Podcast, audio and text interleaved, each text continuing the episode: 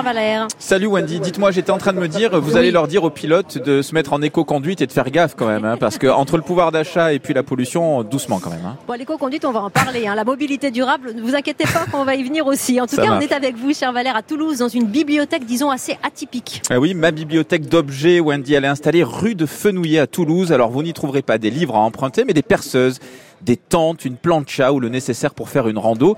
Bah, c'est vrai que c'est un peu bête de tout acheter quand c'est une fois par an. Alors vous l'avez compris, ce sont des objets qu'on utilise, mais occasionnellement, pas besoin de les posséder. Système de location donc qui permet euh, bien sûr de s'y retrouver financièrement. Et clairement, c'est tout l'intérêt de ce genre de bibliothèque, euh, ce genre de lieu qui existe d'ailleurs dans sous différentes formes en France, hein, pas uniquement à Toulouse.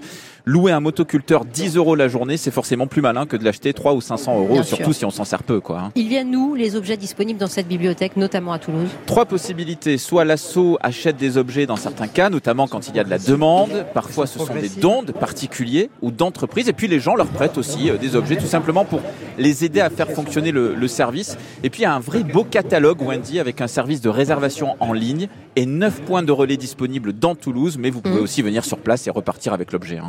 Bon, c'est malin. Plusieurs enjeux derrière cette idée Valère, économique et écologique aussi. Oui, c'est vrai, vous avez raison. Et même philosophique, culturel. Pour Fabien Estival, c'est le cofondateur de ma bibliothèque d'objets.